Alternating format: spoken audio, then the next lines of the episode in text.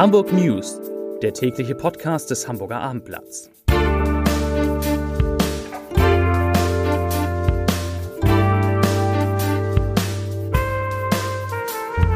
Moin, mein Name ist Lars Heider und heute geht es um die Sorgen der norddeutschen Länder, was die Unterstützung ihrer Häfen betrifft. Weitere Themen? Otto setzt beim Ausräumen von Containern auf Roboter, also die Otto-Gruppe, nicht Otto Walkes. Hamburg feiert Deutschlands erfolgreichstes Musical und auf der Elbe gibt es mehrere Notfalleinsätze. Dazu gleich mehr. Zunächst aber wie immer die Top 3, die drei meistgelesenen Themen und Texte auf abendblatt.de. Auf Platz 3 City Nord. Anlieger beklagen sich über Flüchtlingsunterkunft. Auf Platz 2 Expertenjury kürt die Kreuzfahrtschiffe des Jahres. Und auf Platz 1 Hamburger Innenstadt wird erneut zur Hochsicherheitszone. Da geht es um die Feierlichkeiten am 3. Oktober. Das waren, das sind die Top 3 auf abendblatt.de.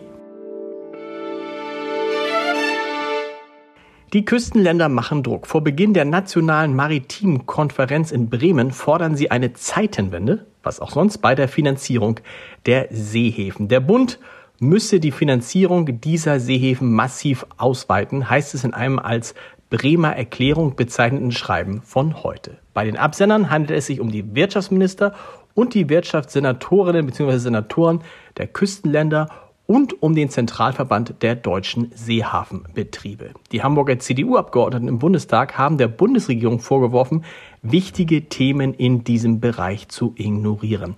Dazu sagt Landesgruppenchef Christoph Ploss, ich zitiere, der Hamburger Hafen fällt im internationalen Wettbewerb immer weiter zurück, aber die Ampelkoalition geht offensichtliche Probleme wie den zunehmenden Schlick, den überfälligen Ausbau der Hinterlandanbindung und den riesigen Sanierungsbedarf nicht konsequent an. Zitat Ende dass Bundesverkehrsminister Volker Wissing von der FDP nicht an der am Donnerstag beginnenden nationalen maritimen Konferenz teilnehmen wolle, sei für ihn, sagt Ploss, sinnbildlich. Sensationell, einfach nur wow. Der WM-Triumph der deutschen Basketballer hat auch bei der Hamburger Prominenz reichlich Eindruck gemacht. Die zweite Bürgermeisterin der Stadt, Katharina Fegebank, schrieb, ich zitiere, einfach nur wow, kann's noch gar nicht glauben, was für ein Finale, was für ein Team. Der HSV gratulierte unseren Basketballern zum historischen WM-Titel und Stadtrivale FC St. Pauli hofft, den Hamburger Nationalspieler und St. Pauli-Fan Justus Hollatz möglichst bald wieder am Millantor begrüßen zu können, dann als Weltmeister. Der frühere Towers-Profi hatte einst selbst ein Angebot des Kiezclubs vorliegen und sich aber letztendlich gegen Fußball und für Basketball entschieden. Offensichtlich eine richtige Entscheidung, denn als Fußballer wäre er so schnell wahrscheinlich nicht Weltmeister geworden. Justus Hollatz ist jetzt 22. Der Handelskonzern Otto will seine Logistik mit Robotern der US-Firma Boston Dynamics effizienter machen.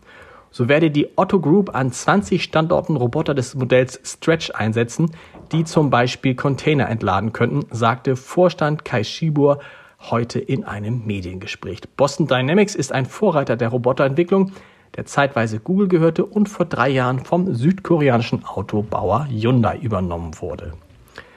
Zum diesjährigen Warntag werden viele Hamburgerinnen und Hamburger weniger vom Heulen der Sturmflutsirenen mitbekommen als geplant. Zwar sollen am Donnerstag um 11 Uhr die 123 vor allem in Elbnähe befindlichen Anlagen ihren durchdringenden Warnton verbreiten und eine Dreiviertelstunde später dann wieder Entwarnung geben.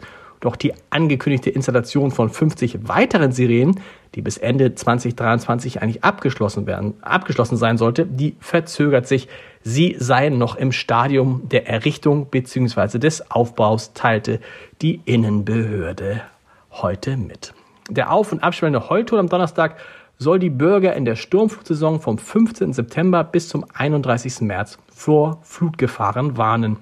In den vergangenen Jahren verliefen die Probealarme in Hamburg nicht immer reibungslos.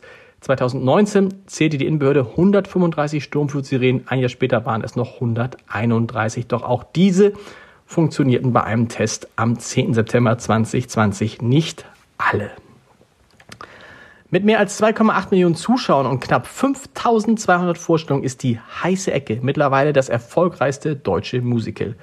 Keine andere deutsche Eigenproduktion wurde länger am Stück gespielt. Mit Bierempfang und Currywurst soll das Jubiläum nun an diesem Wochenende, 16. 17. September, und mit einer Gala am 18. September gefeiert werden. Hier werde auf liebevolle Weise das Kiezleben dargestellt und zwar so, wie es wirklich ist, erklärt Kati Damerow, die von Anfang an die Imbissverkäuferin Margot spielt. Äh, und sie erklärt damit das Erfolgsrezept des Musicals, in dem jeden Abend neun Darsteller in über 50 Rollen schlüpfen. Wieder gab es einen Großeinsatz heute auf der Elbe. Um 10.30 Uhr alarmierte ein Anwohner in Altona die Feuerwehr, weil er auf dem Wasser einen unbekannten Gegenstand entdeckt hatte. Da nicht auszuschließen war, dass es sich stattdessen um eine leblose Person handelte, startete die Feuerwehr eine große Suchaktion in Höhe Neumühlen. Daran beteiligt waren ein Löschzug, Boote, Taucher, Rettungswagen, Notarzt und ein Rettungshubschrauber. Zwei Stunden lang suchten die Rettungskräfte das Gebiet zwischen Neumühlen und Fischmark ab. Dann wurde die Suchaktion ohne Ergebnis abgebrochen. Zum Podcast-Tipp des Tages. Heute Abend startet eine neue Staffel unseres sehr beliebten Gute Nacht Podcasts mit Jan Melzer und Tobias Hahn von Lalilu, den Stimmakrobaten schlechthin. Und natürlich geht es in der ersten Folge heute Abend, so viel kann ich verraten, um die Augenklappe nochmal und damit um Olaf Scholz und die Frage, ob er diese Augenklappe nicht längst hätte abnehmen können. Hören Sie mal rein unter www.abendblatt.de slash podcast. Wir hören uns morgen wieder mit den Hamburg News um 17 Uhr. Bis dahin. Tschüss.